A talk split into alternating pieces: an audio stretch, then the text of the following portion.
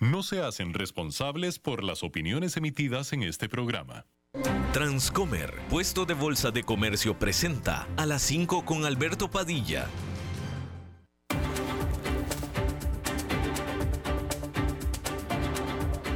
Inicia a las 5 con Alberto Padilla un programa diseñado con el objetivo de llevarte diariamente un tema de actualidad, acompañado siempre de reconocidos editorialistas, de lunes a viernes a las 5 de la tarde por CRC 89.1 Radio, a las 5 con Alberto Padilla.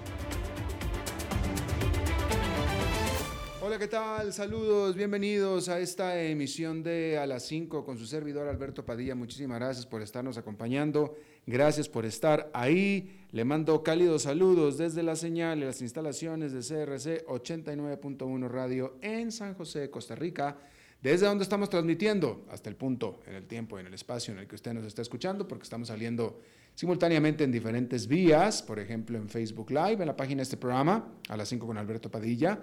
Estamos disponibles en el canal de YouTube de este programa. Estamos también en podcast, en las principales más importantes plataformas para ello Spotify, Apple Podcast, Google Podcast y otras cinco importantes más. Aquí en Costa Rica este programa que sale en vivo en este momento a las 5 de la tarde se repite todas las noches a las 10 aquí en CRC 89.1 Radio. En esta ocasión me acompaña al otro lado de los cristales, tratando de controlar los incontrolables, el señor David Guerrero y la producción general de este programa, siempre poderosa, desde Bogotá, Colombia, a cargo del señor Mauricio Sandoval.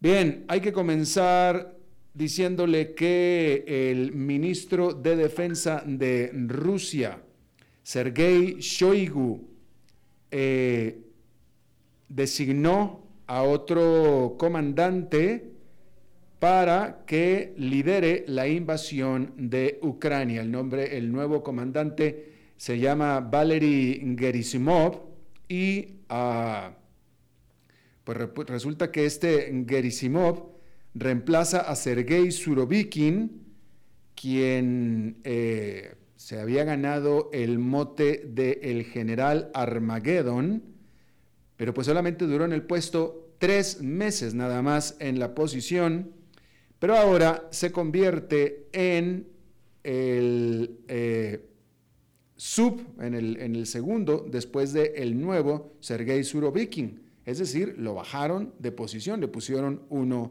arriba después de tres meses en el puesto. Eh, la inferencia, la suposición es que pues simplemente no hizo pues un buen papel, al menos no como comandante, entonces lo pusieron de segundo. Mientras tanto, hay que decir que continúa los férreos combates en Soledar, que es un poblado en el este de Ucrania, en el cual esta milicia que trabaja bajo contrato para Rusia, conocido como el grupo Wagner o el Wagner Group, eh, de manera calumniosa había dicho, había declarado que habían ya tomado a este poblado de Soledad. Sin embargo, no ha sido así todavía. De manera separada, Rusia y Ucrania acordaron un intercambio de prisioneros, 40 de cada lado, 40 prisioneros ucranianos entregó Rusia, 40 prisioneros rusos entregó Ucrania. FTX, esta bolsa de criptomonedas, FTX,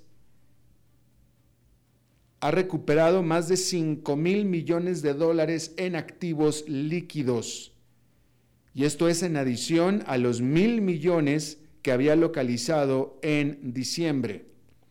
Hay que decir que eh, FTX está en bancarrota y eh, está ahora siendo dirigida por un CEO, por un presidente que fue designado precisamente para que hiciera esta labor de descubrir qué es lo que existe y dónde está. Y bueno, hasta ahora se anuncia entonces que llevan encontrados 6 mil millones de dólares en activos líquidos. Sin embargo, también se ha descubierto y revelado que FTX tiene inversiones no líquidas valoradas en 4.600 millones de dólares. Mientras tanto, una audiencia de bancarrota en el estado de Delaware, ahí el abogado de FTX dijo que todavía eh, había pues faltantes, todavía falta por descubrir eh, y también por descubrir qué es lo que se le debe a los acreedores. Pero sin embargo, se dice que eh, al final las, eh, el tamaño de los activos y de lo que hay, pues va a tener que ponerse en proporción con lo que están reclamando los acreedores. Hasta este momento se estima que se están reclamando aproximadamente 8 mil millones de dólares por parte de un millón de acreedores, que en este caso los acreedores son básicamente los depositantes de FTX. Un millón que estarían reclamando alrededor de 8 mil millones de dólares.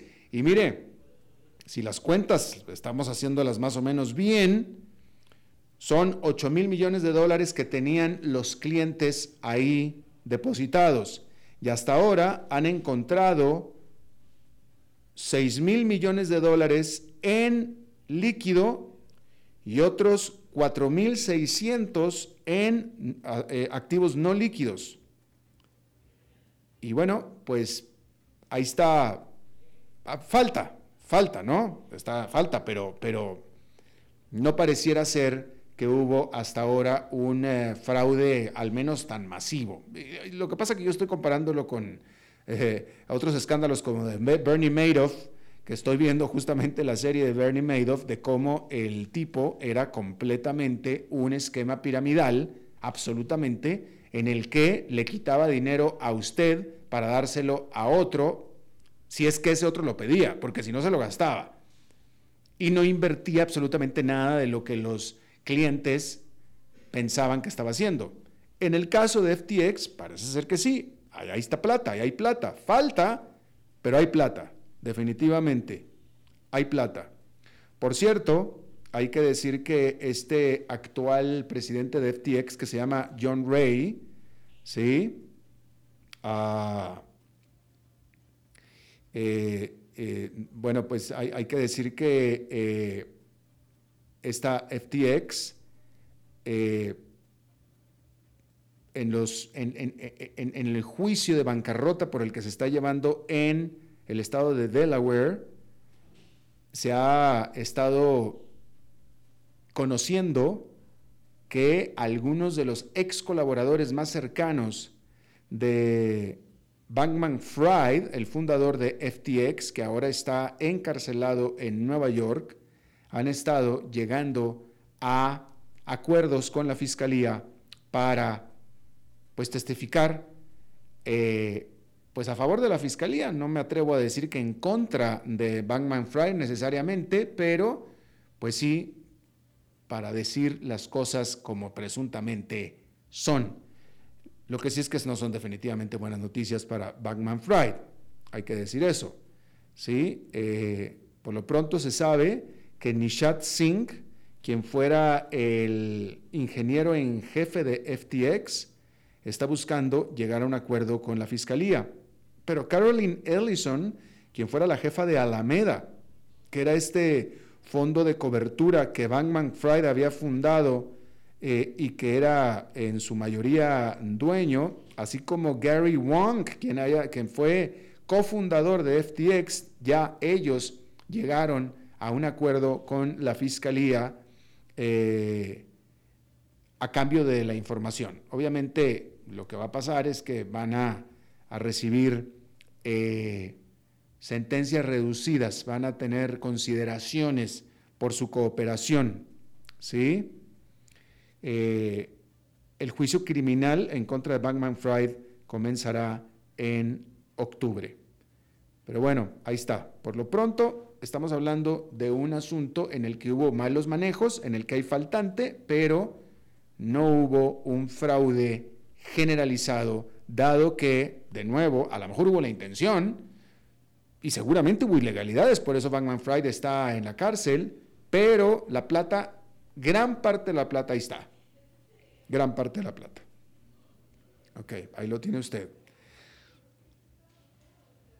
Al otro lado del mundo hay que decir que la libra egipcia, la moneda de Egipto, se devaluó, cayó a un nuevo nivel mínimo frente al dólar, luego de que este país devaluó su moneda por tercera vez en 10 meses. Y también es que hay que decir que como parte de un mm, rescate, de paquete de rescate que le diera el Fondo Monetario Internacional por 3 mil millones de dólares en octubre, Egipto acordó el dejar de usar sus reservas extranjeras para tratar de sostener a su moneda. Y es que la invasión de Ucrania por parte de Rusia hizo que algunos inversionistas extranjeros empezaran a salir de mercados que consideran de mucho riesgo, Egipto siendo uno de ellos, y lo que le causó gran presión a la moneda egipcia. En este evento internacional en el que no se ha atacado, cuando menos de manera tan severa o así de notable, a mercados emergentes en América Latina. O sea, toda América Latina, pues. ¿Sí? Eh, es de notar, y esto eh, no, me voy a extender mucho en este comentario porque no es eh, el, asunto del programa del día de hoy, pero es de notar, sobre todo, pues esto es un mensaje para los más jóvenes, los que están ya más viejos se acordarán, pero como cuando hablaban de mercados emergentes en riesgo, metían a todos en la misma bolsa y todos eran América Latina. ¿Sí?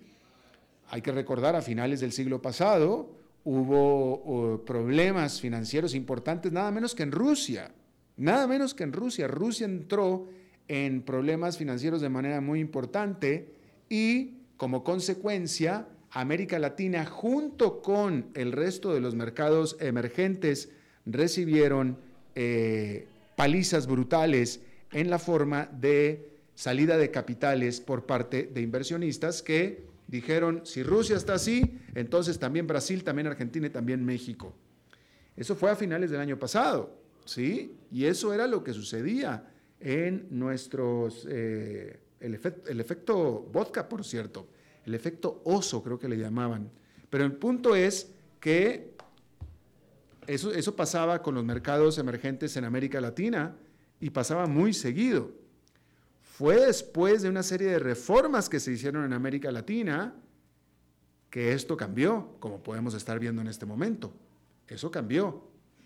Ahora, eh, eh, eh, estas reformas han hecho aumentar la solidez, la calidad de los mercados de América Latina de los mercados financieros, del sistema bancario, eh, y aquí está una de las, de las respuestas, aquí está una de las eh, de los resultados, que ahora claramente los inversionistas discriminan, discriminan. Y en su estabilidad financiera, América Latina ha estado bastante eh, defendida, intocable, después de grandes eventos, grandes eventos. Incluso en la gran crisis financiera del 2008, hace apenas poco más de 10 años, eh, América Latina entró en una breve recesión, no todos los países, pero no hubo problemas financieros, no hubo. En aquella crisis financiera que puso de rodillas a Estados Unidos y especialmente a Europa. Y en América Latina no pasó nada. No pasó nada. Producto de reformas muy importantes que se dieron con muchos dolores, con muchos dolores, resultado de muchas penurias, pero es una prueba, un testamento de que las reformas funcionan. Y ahí está. Bueno, pues un ejemplo más. Y pues bien, buen trabajo por parte de América Latina, hay que decir eso. Porque eso que está pasando en este momento en Egipto, en América Latina, lo vivimos muchas veces, hasta el siglo pasado. A excepción de Argentina, ¿eh? Argentina lo sigue viviendo. ¿Y sabe por qué? porque esas reformas que se hicieron en toda América Latina, Argentina no las hizo. Y por eso Argentina sigue todavía eh, eh, eh, sufriendo de estos elementos.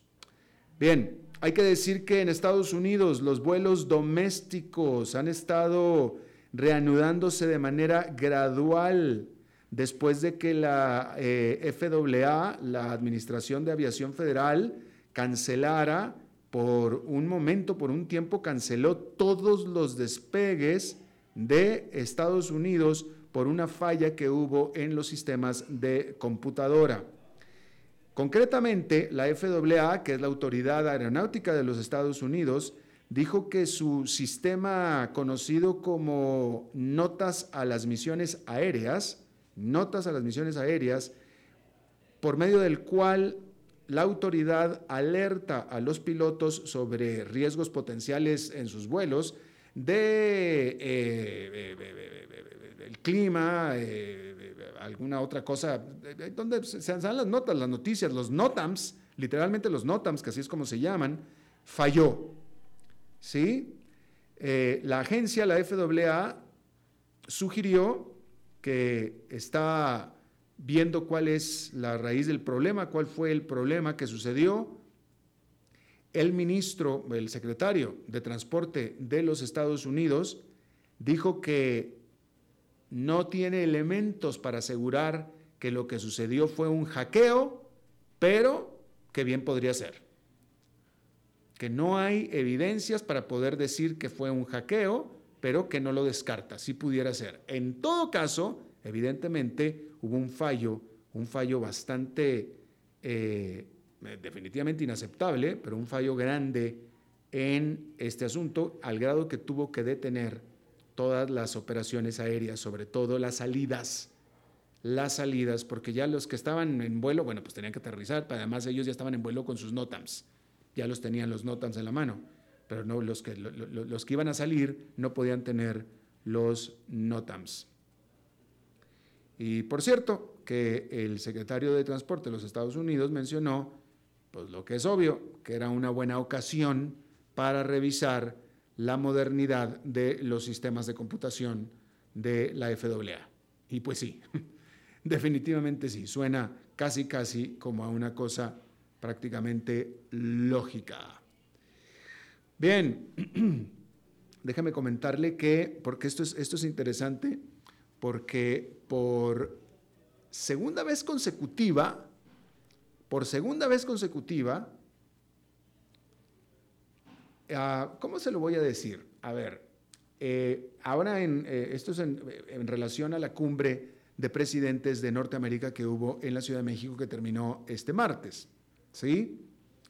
Eh, la última vez que el presidente López Obrador se había reunido con Joe Biden, con el presidente de Estados Unidos, había sido en la Casa Blanca, en la oficina oval. En aquel entonces, que fue hace varios meses, el año pasado, López Obrador leyó un discurso en la oficina oval, en la oficina oval, en un acto, pues que no era, vaya, pues no era el lugar para dar un discurso, pero ahí se le ocurrió dar un discurso, literalmente, era, era, era un acto para dar declaraciones, para dar declaraciones pero no para dar un discurso. En aquella ocasión, López Obrador se sacó un papel del saco y comenzó a leer. Y terminó leyendo varias decenas de minutos. En este momento no me acuerdo cuánto, pero fue suficiente como para que la prensa de Estados Unidos notara lo largo y aburrido y por tanto también lo fuera de lugar del discurso, pero no comentaron absolutamente nada en el mensaje, en el contenido del mensaje. En lo que fue entonces una oportunidad perdida, en este caso para Andrés Manuel López Obrador, una oportunidad perdida de poder relacionar el mensaje que él quería dar, porque por eso usó esa ocasión. Digo, cualquiera que está en la oficina oval o con el presidente de Estados Unidos al lado y le dan el micrófono, pues a esa persona el mundo la va a escuchar. ¿Está usted de acuerdo? Entonces, más vale que sea algo muy importante lo que uno tiene que decir, puesto que todo el mundo lo va a escuchar. Y yo creo, seguramente, que el presidente López Obrador pretendía precisamente dar un mensaje que todo el mundo escuchara. Pero nadie lo escuchó porque fue tan largo y aburrido que nadie lo escuchó y la prensa de Estados Unidos se concentró en lo largo y aburrido. Bueno, pues esta vez volvió a suceder exactamente lo mismo. En la conferencia de prensa conjunta que dieron López Obrador, Joe Biden y Justin Trudeau eh, en el Palacio Nacional de México, eh, una pregunta que le hicieron a López Obrador, el señor con su amor a la palabra que tiene y con su amor a divagar, se tomó para responder esa pregunta 28 minutos. ¿Y cómo sé que se tardó 28 minutos? Bueno, porque eso es en lo que se fijó la prensa de Estados Unidos. Entonces, por segunda vez consecutiva, una vez más, el presidente López Obrador pierde la oportunidad única, única, rarísima, extraordinaria de poder emitir un mensaje y que todo el mundo literalmente lo escuche. Y él, seguramente, esperando que todo el mundo lo escuchara, se tomó, se posesionó el micrófono por 28 minutos y el titular de uno de los medios de comunicación más importantes de Estados Unidos, el titular, vaya, este es el titular a lo que el medio cubrió de esta conferencia de prensa.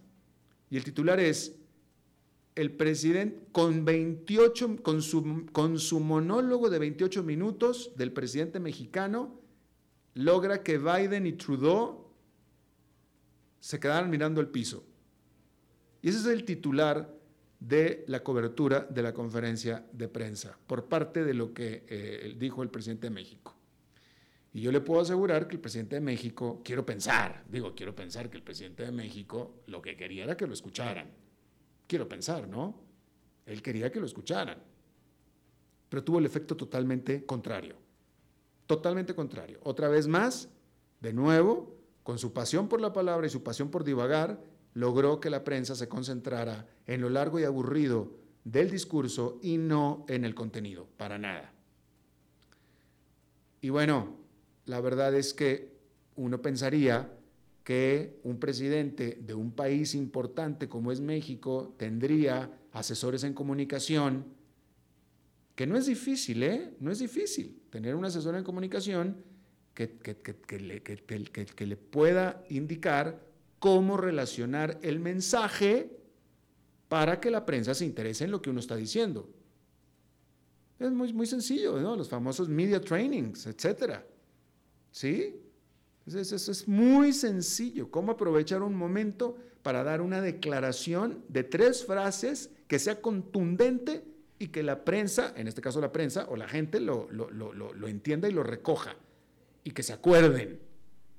¿Sí? Es más, digo, simplemente te, pueden entrenar a cómo dar un beat, cómo dar una declaración eh, eh, en la que prácticamente le haces el trabajo al editor y ya le das el titular, básicamente. Y eso es facilísimo de hacer con alguien que sabe hacer las cosas, un buen asesor. Y bueno, si Andrés Manuel López Obrador lo tiene, no le hace caso. Para nada le hace caso. Porque de nuevo, todo lo que él quiso que se escuchara, bla, bla, bla, bla, bla, lo único que logró fue que la prensa se fijara en lo largo y aburrido y nada del el contenido. De nuevo, una oportunidad totalmente echada a perder por parte del presidente de México. Bien, déjame le leo otras de estas este, listas que a mí, a, mí a mí lo personal me parecen interesantes y creo que, pues, que usted también, espero que usted también, ¿no? Déjame hablarle de, esta es una nota eh, ligera porque vamos a hablar de las, eh, esta es una, una nota que escribe una periodista de turismo que se llama Sharelle Kohlberg, ¿sí? Y ella hace esta nota que son las siete ciudades que uno debe visitar antes de morir. Y lo que hizo esta periodista es entrevistar a 50 expertos en viajes de, de, de diferentes capacidades, ¿sí? agentes de viajes, eh, eh, otros colegas periodistas de turismo, etc. Y a todos les hizo la misma pregunta, ¿cuáles son las eh, ciudades que uno, un ser humano cualquiera, debería de conocer antes de morir? Y llegó a ella, llegó ella a siete ciudades de acuerdo a las menciones que hicieron estas 50 expertos que entrevistaron. ¿Sí? Bueno, vamos a ver cuántas conoce usted. Eh, y, bueno, y ojalá y pudiera conocer más, ¿no? Eh, bueno, primero que nada, déjeme le digo, le adelanto que dos de esas ciudades se encuentran en nuestro continente. Dos de esas ciudades. La primera ciudad a conocer antes de morir es la ciudad luz, París. Y bueno, si usted ha ido a París, podrá entender por qué, ¿no? La gran ciudad, definitivamente sí. Yo estaría de acuerdo. Sí. La segunda ciudad a conocer antes de morir es Roma, la capital de Italia, de acuerdo a la encuesta. La tercera ciudad la primera que se encuentra en el continente americano, la ciudad de Nueva York, la gran manzana. Y sí, pues sí, yo también estaría de acuerdo, cuando menos por lo icónica de la ciudad, ¿no? París es mucho más bella que Nueva York, pero Nueva York tiene, tiene definitivamente lo suyo. Sí. Eh, la cuarta, este, este me pareció interesante, este me pareció interesante. La cuarta ciudad antes de, para conocer antes de morir es Ciudad del Cabo, Cape Town, en Sudáfrica. Esta me pareció interesante. La quinta, Río de Janeiro, Brasil. ¿Qué le parece? Ya con esto completamos las dos que se encuentran en el continente americano. Yo sí puedo entender de Río, ¿eh? también lo puedo entender. Una gran ciudad, Río de Janeiro. Es una ciudad eh, como que lo tiene todo, es que esa ciudad lo tiene todo, tiene mar, tiene playa, tiene lago, tiene montaña, tiene todo, y tiene brasileñas y brasileños. realmente tiene todo Río de Janeiro, es una gran, gran ciudad, yo estoy totalmente de acuerdo. La sexta, Tokio, Japón. Y la séptima, Estambul, Turquía. Eh, esas son las siete ciudades que uno tiene que conocer antes de morir. De todas estas, tendré que decir que la que me sorprende es Ciudad del Cabo, en Sudáfrica. La verdad, nunca, nunca yo había escuchado, la había yo, pues sí, escuchado como un gran destino a, diferencia de las demás, yo nunca he estado en Estambul, pero sé que Estambul es una gran ciudad para, para conocer, pero nunca había escuchado yo de Ciudad del Cabo, la verdad, de Cape Town. Tokio había escuchado, claro que sí, definitivo. Eh, pero bueno, pues ahí lo tiene usted.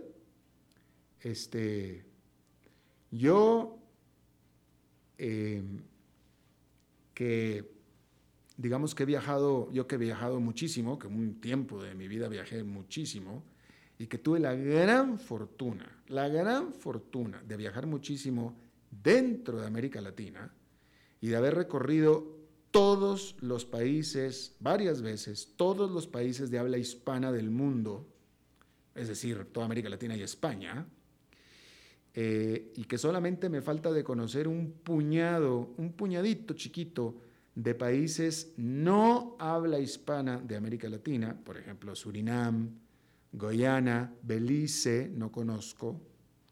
Eh, no, discúlpeme, me falta un país de habla hispana que no conozco. Uno, Cuba. Cuba nunca ha estado. Cuba nunca ha estado. Fuera de ahí, este, yo le diría que esta lista de siete ciudades es muy respetable, pero yo a todo latinoamericano que me escucha, yo siempre le digo y le recomiendo, conoce primero Latinoamérica, conoce primero al país vecino de tu país. Porque cualquier país de América Latina es hermosísimo, cualquiera. Empecemos con los vecinos, ¿sí? Pero, y luego, si queremos algo de larga distancia, en América Latina hay lugares espectaculares que no le piden nada a ninguna parte del mundo. El Río de Janeiro, ahí está, definitivamente Río de Janeiro, lo recomiendo muchísimo. Buenos Aires, Buenos Aires es un gran destino, tremendo destino. Ciudad de México, una de las grandes ciudades del, del mundo, igual que Buenos Aires también. Ciudad de México es un gran, gran destino. Si estamos hablando de ciudades, pero luego tenemos este, escenarios naturales impresionantes, las cataratas de Iguazú, eh, el Golfo de San Blas en Panamá. Eh, no, no, no, es que el lugar es el, no, no, hay, hay, de todo, es que en América Latina hay absolutamente de todo. Entonces yo le recomendaría con que viaje al país vecino, ya con eso tiene usted grandes, grandes cosas por descubrir en nuestra América Latina tan eh, eh, hermosa y tan fascinante. De veras que, y, es algo que yo he tratado de, bueno, lo he hecho con mis hijos, ¿no? Que conozcan América Latina, definitivamente. déjeme ver si tengo algo pendiente para usted. Creo que eh, mm, no, no tengo nada pendiente para mostrarle. Entonces vamos a hacer una pausa y regresamos con nuestra entrevista de hoy. A las 5 con Alberto Padilla por CRC 89.1 Radio. Ok, gracias a todos por haber venido a la fiesta de despedida de don Alberto, quien cumple 30 años de trabajar para nuestra empresa. Y bueno, le llegó el día del retiro. Don Alberto, ¿por qué no viene acá y nos da unas palabras? Muchas gracias a todos. Solo puedo decirles que si alguien sabe de algún trabajito, que por favor me avisen. Es en serio. No me preparé para este momento y tengo que ver cómo consigo otro trabajo. No cometan el mismo error que yo. Transcomer, puesto de bolsa de comercio. Construyamos juntos su futuro. Somos expertos en eso.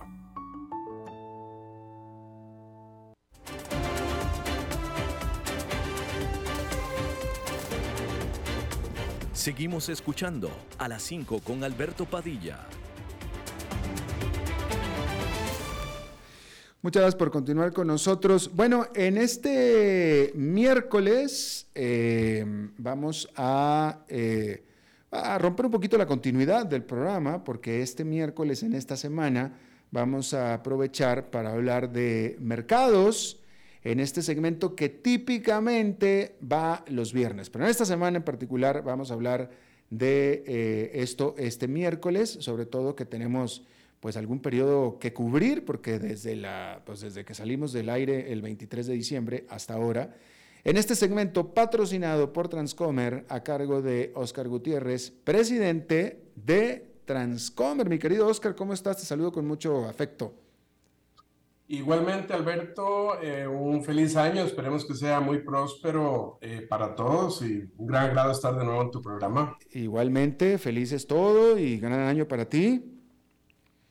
Bueno, y el año pasado terminamos analizando cómo habían estado eh, los sectores durante el año y este año me gustaría eh, iniciar más bien pensando y proyectando qué es lo que podemos esperar durante el año, cuál, podría ser, eh, lo, qué podrían ser las cosas que podrían ocurrir este año y cómo creemos que podría desenvolverse el mercado.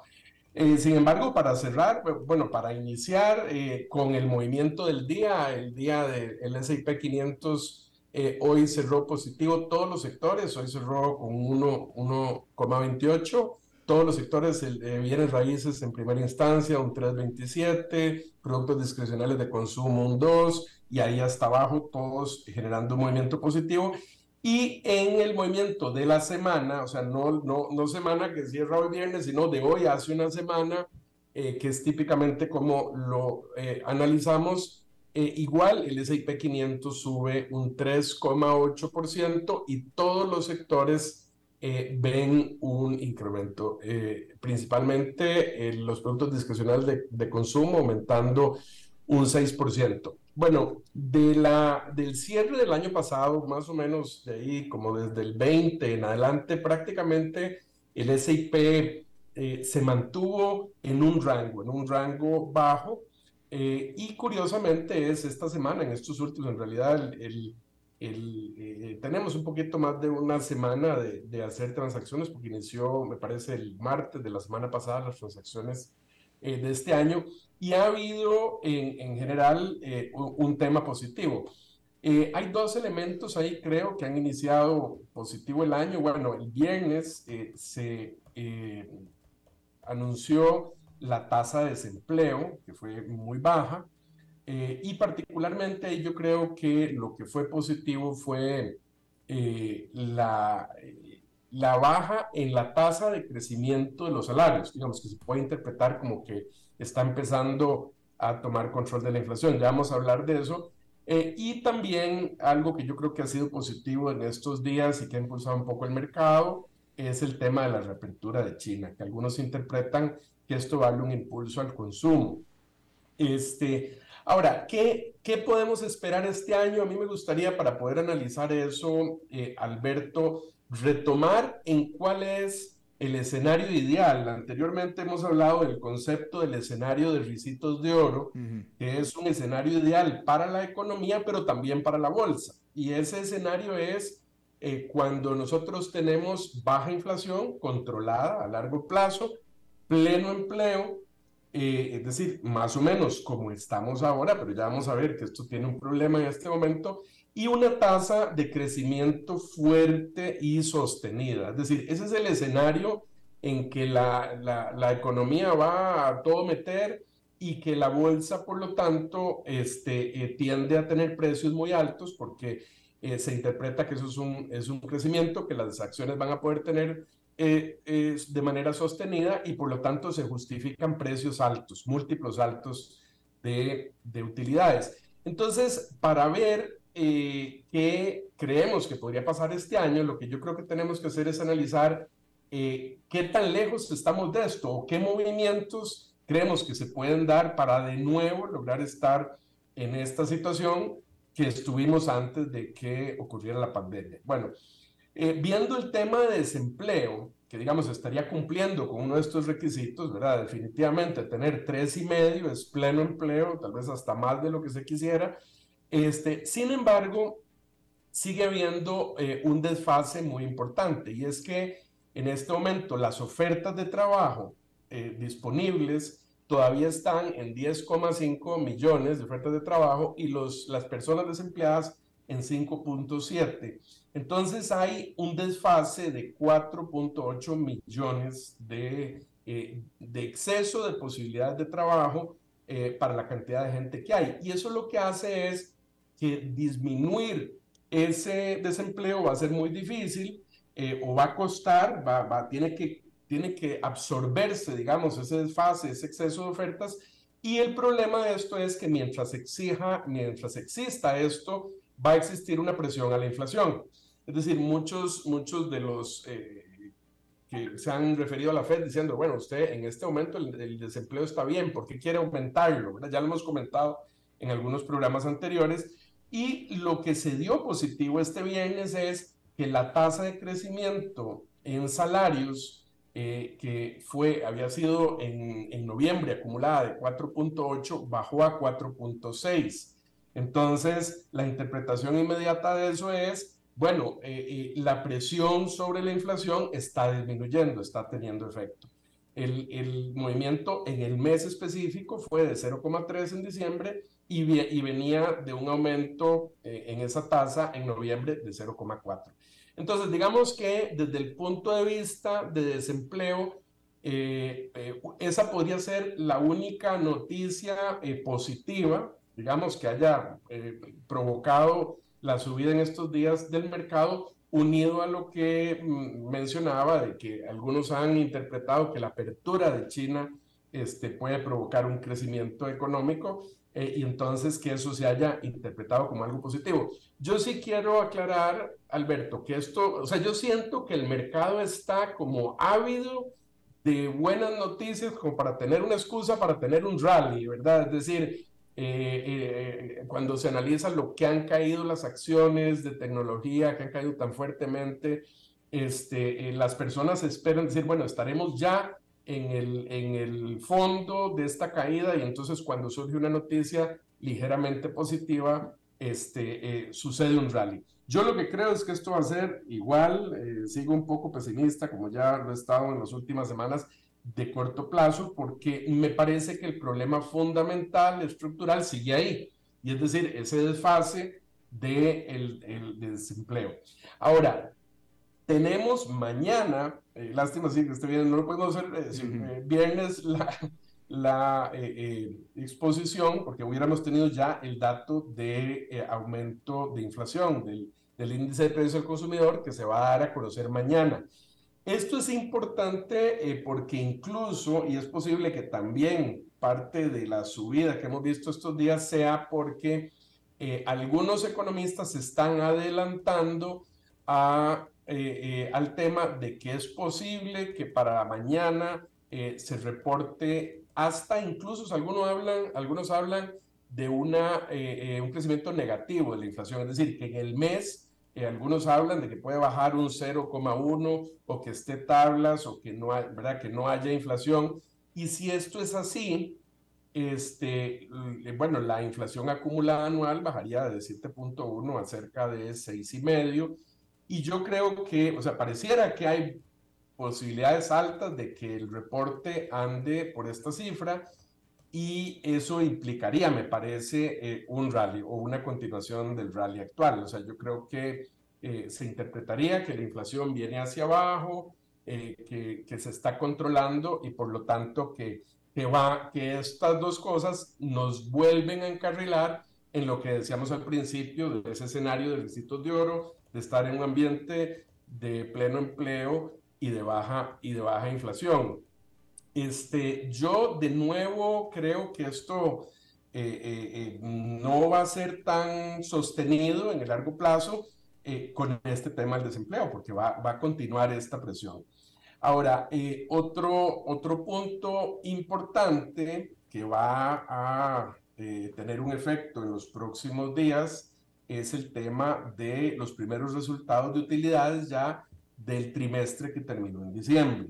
y esto eh, en, el sentido de que haya, eh, se haya mantenido empleo pleno durante estos meses, pues eso podría indicar que ha habido suficiente capacidad de consumo, suficiente capacidad de gasto, porque la gente está empleada, tiene plata para gastar y que no haya afectado tanto las utilidades. Sin embargo, hemos visto algunos anuncios importantes, este, como el de Wells Fargo, de que se está saliendo de, del mercado de hipotecas y otros bancos que han hablado de recortar puestos.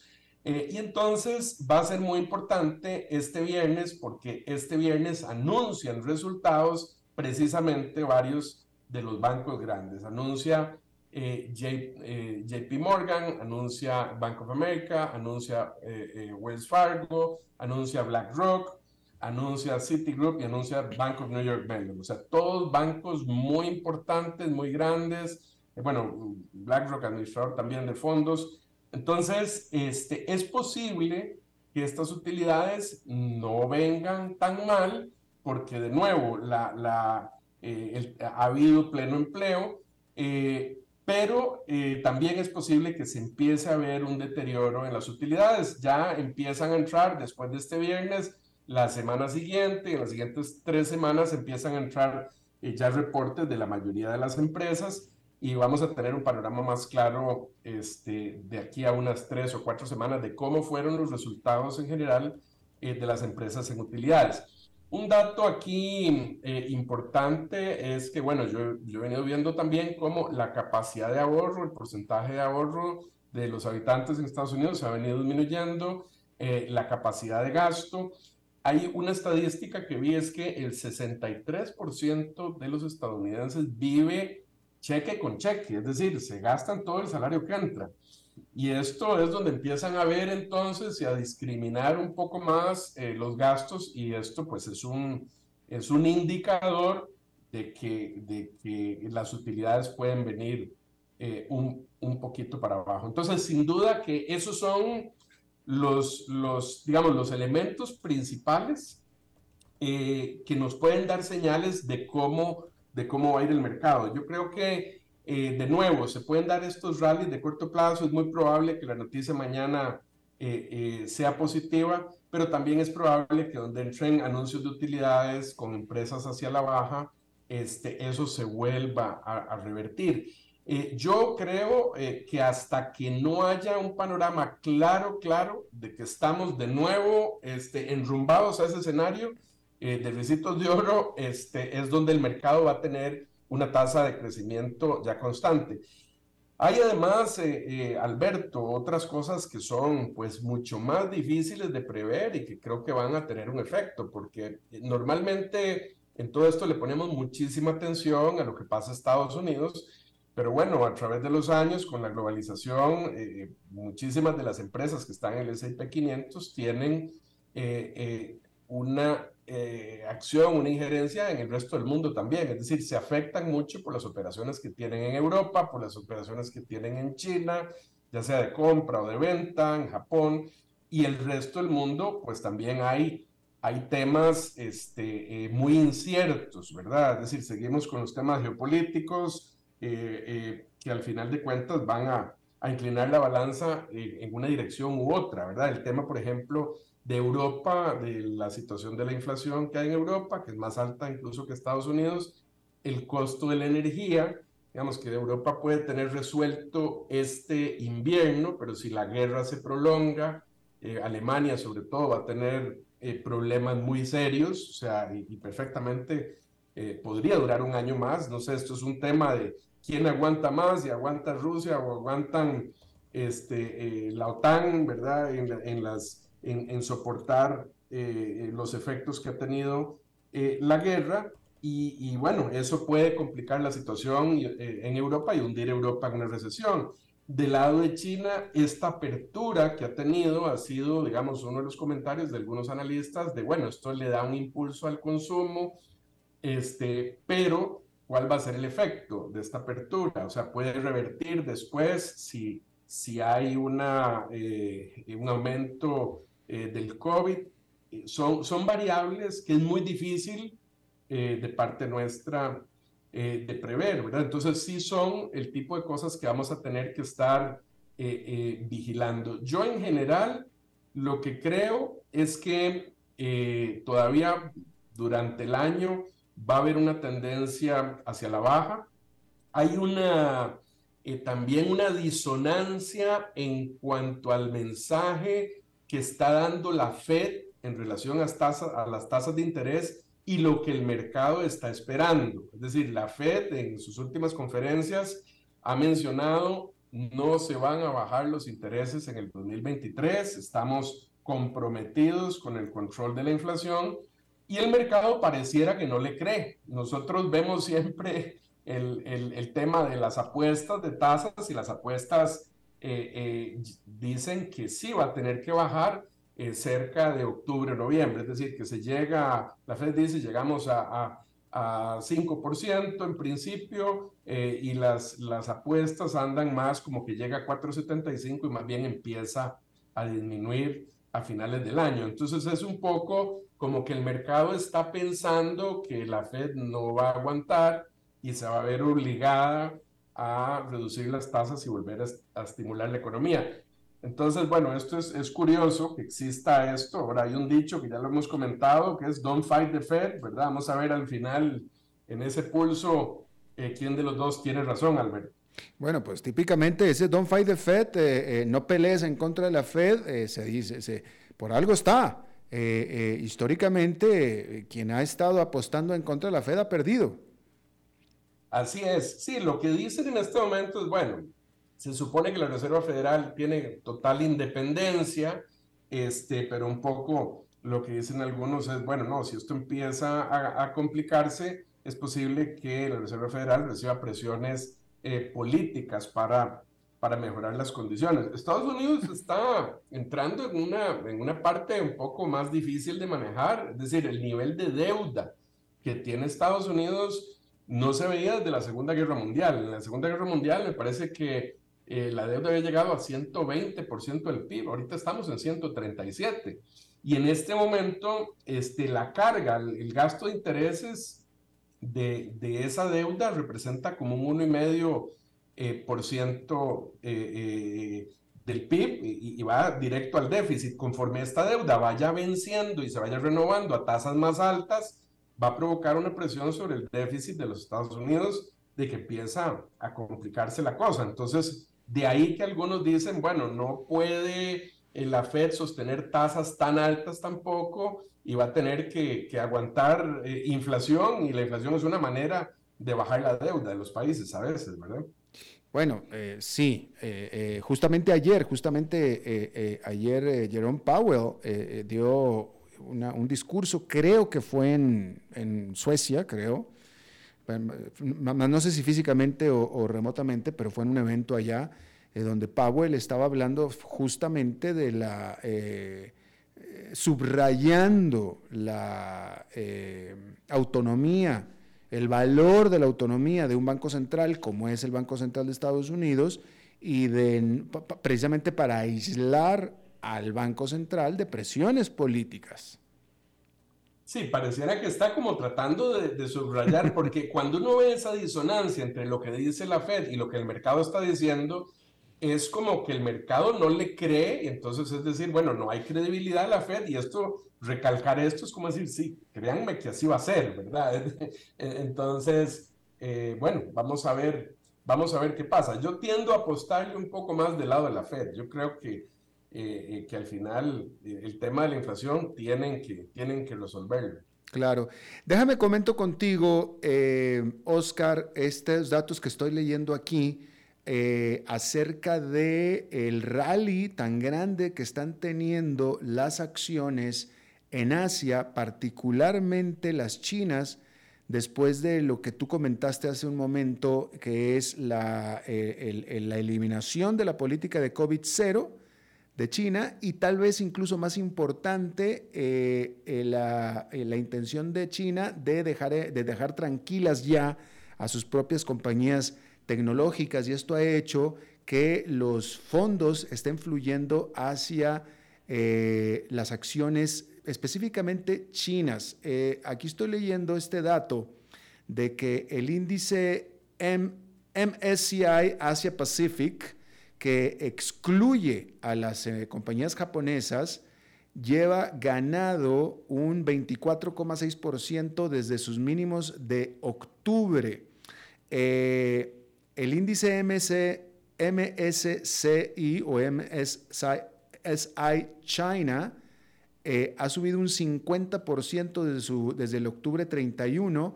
El índice Hang Seng de Hong Kong ha ganado un 38% también desde el 31 de octubre. El índice Golden Dragon de Nasdaq, que sigue a acciones de compañías chinas listadas en Estados Unidos, ha subido un 71,3% desde finales de octubre, Oscar. Bueno, es, esto es interesante, digamos, las acciones chinas habían, eh, si se comparan los múltiplos de estas acciones para compañías similares a las de Estados Unidos, habían estado o han estado por debajo. Y una de las críticas es, o, o de las razones en parte es, la inseguridad jurídica, ¿verdad? Es decir, el saber que están eh, eh, eh, en una dictadura sujetas a cambios en las leyes que puedan de pronto afectar. Acordemos que algunas de estas incluso este, han estado a punto de ser sacadas de, de lista de la Bolsa de Nueva York y entonces eso ha hecho que los múltiplos estén más bajos. Bueno, si en este momento se ve que hay oportunidades de crecimiento más importantes, pues tal vez eh, parte del razonamiento es que han estado demasiado castigadas. Me parece que uno de los que ha invertido, no sé si es en Alibaba o Baidu, es Charlie Munger, por ejemplo, que ha hecho una, una inversión importante en alguna de estas. Entonces, no me sorprende que en este momento estén, estén creciendo. Eh, y claro que con la apertura, eh, si se dispara el consumo y se dispara el gasto en publicidad, eh, pues todas estas compañías se ven beneficiadas de eso. Exactamente. Charlie Munger, socio de Warren Buffett, efectivamente. Eh, nada más comentar que eh, Morgan Stanley, en una nota este martes, dice que ellos, Morgan Stanley, están eh, elevando su precio objetivo para las compañías chinas, para las acciones de compañías chinas, y que el banco espera que China eh, sobrepase a los valores, mm, a los precios de los valores globales o de los mercados globales en su desempeño durante este año. Es muy posible. Si yo vi un analista que hablaba de crecimiento de 0,7 para Estados Unidos, 0,9 para Europa y 4,8 para China, ¿verdad? O sea, en estas, en estas proyecciones. Eso puede, por cierto, puede empujar un poco los precios del petróleo y por lo tanto también la inflación, ¿verdad? O sea, hay, hay muchas cosas que, eh, eh, eh, que tienen un efecto ahí que hay que tomar en cuenta igual. Bueno, pues Oscar Gutiérrez, presidente de Transcomer en este segmento patrocinado por Transcomer, te agradezco muchísimo la participación en este miércoles, Oscar, y espero, te deseo ya un... un eh, feliz y próspero eh, resto de los 354 días que le restan este año y te veo la próxima semana. De acuerdo, Alberto. Encantado de estar en tu programa, igualmente. Gracias. Bueno, eso es todo lo que tenemos por esta emisión de A las 5 con su servidor Alberto Padilla. Muchísimas gracias por habernos acompañado. Espero que termine su día en buena nota, en buen tono y nosotros nos reencontramos en 23, en 23 horas. Que la pase muy bien las 5 con Alberto Padilla fue traído a ustedes por Transcomer, puesto de bolsa de comercio. Construyamos juntos su